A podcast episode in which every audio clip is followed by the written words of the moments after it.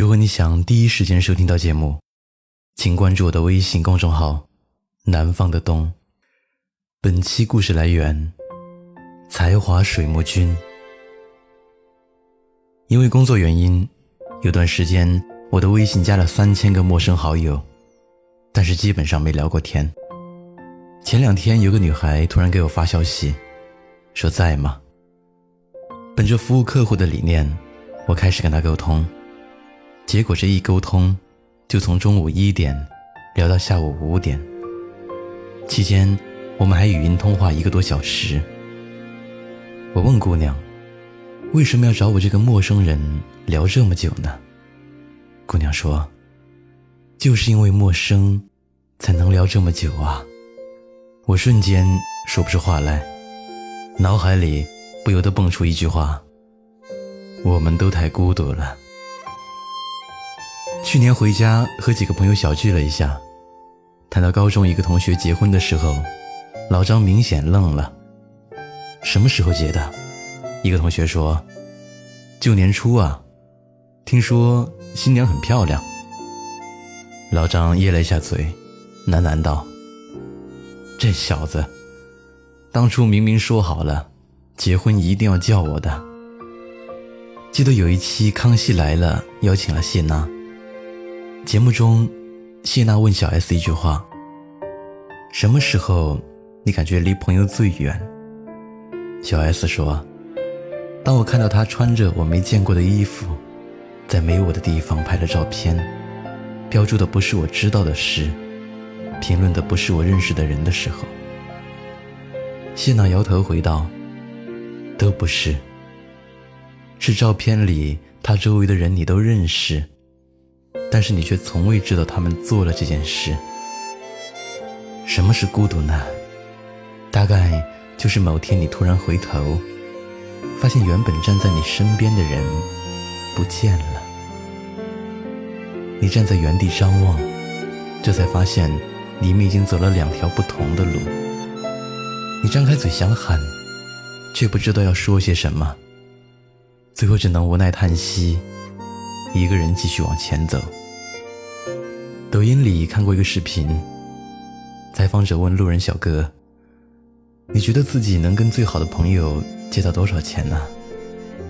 小哥斟酌了一下，自信地说道：“应该能借到五万吧。”于是采访者让路人打电话跟朋友借钱。电话接通后，对方很热情地攀谈着。直到小哥说到借钱这件事的时候，那边明显迟疑了一下。借着各种借口，新鲜出炉，说钱没在银行卡上，也没什么现金。小哥拿着手机，看着采访者，微张着嘴唇，眼里满是张皇失措。那个表情，现在还印在我脑海里。知乎上有个话题：“你最孤独的时刻是什么？”底下有很多扎心的评论，其中有一条说道。突然觉得很多亲密无间的伙伴，并没有把我当朋友。我想，这是他人生中最孤独的一次。没有一点点防备，就这样被最好的朋友背叛了。前几年看过一部电影《第六感》。八岁的小男孩科尔有一种超凡的能力，能看透世界，与灵魂交流。这种能力。即使对一个心智成熟的成年人来说，都是一种不可思议、难以接受的能力，何况是一个小孩。他把这件事情告诉母亲，但母亲不相信他，反而认为是他在恶作剧。久而久之，他学会独立思考，独立面对。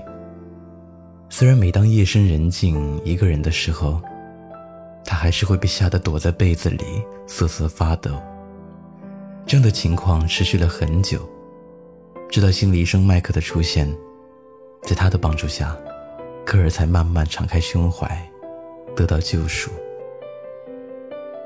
电影里，科尔告诉麦克医生自己能看到鬼魂时，医生也是不相信的，甚至认为他是在愚弄自己。直到科尔含着眼泪说道：“你如果不相信我的话，你怎么能够帮我？”其实成年人的生活何尝不是这样？记得去年一个得了抑郁症的朋友找我聊天，说他时不时有自杀的冲动。我安慰他说：“别乱想，多出去走走，放松放松。”他摇头说：“没用的。”你没经历过，不知道抑郁症的痛苦。我张了张嘴，不知道该说些什么。有时候，孤独就是我什么都告诉你了，但你不是不信，就是不懂。久而久之，我们就学会了自己舔舐伤口，再也不将心里话告诉别人。一个人感到孤独的原因可能有千万种，但结果往往只有一个，让人感到难受。所以很多人愿意把大把时间拿去刷抖音、玩吃鸡。我想，大部分都是在逃避现实，逃避孤独吧。但孤独是无法逃避的，我们只能去面对。生命从来不曾离开孤独而独立存在，无论是我们出生、成长、相爱，还是我们成功失败，直到最后的最后，孤独犹如影子一样，存在于生命之中。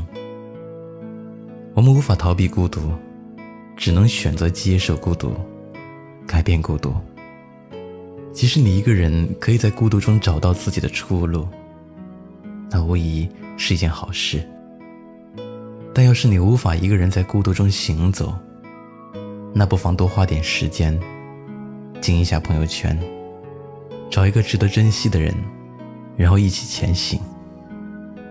喜剧之王里，柳飘飘曾指着黑漆漆的天空，对尹天秋说：“前面漆黑一片，什么也看不到。”尹天秋想了想说。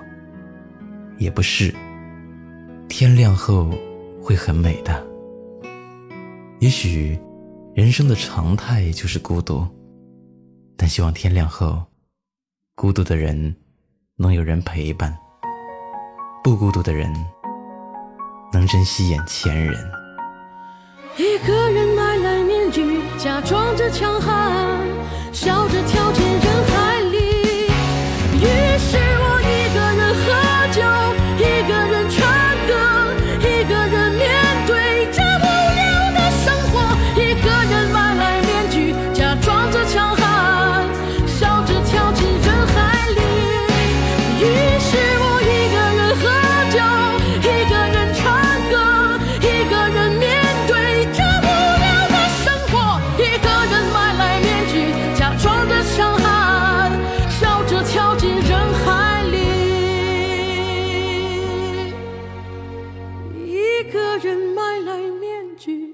假装着强悍。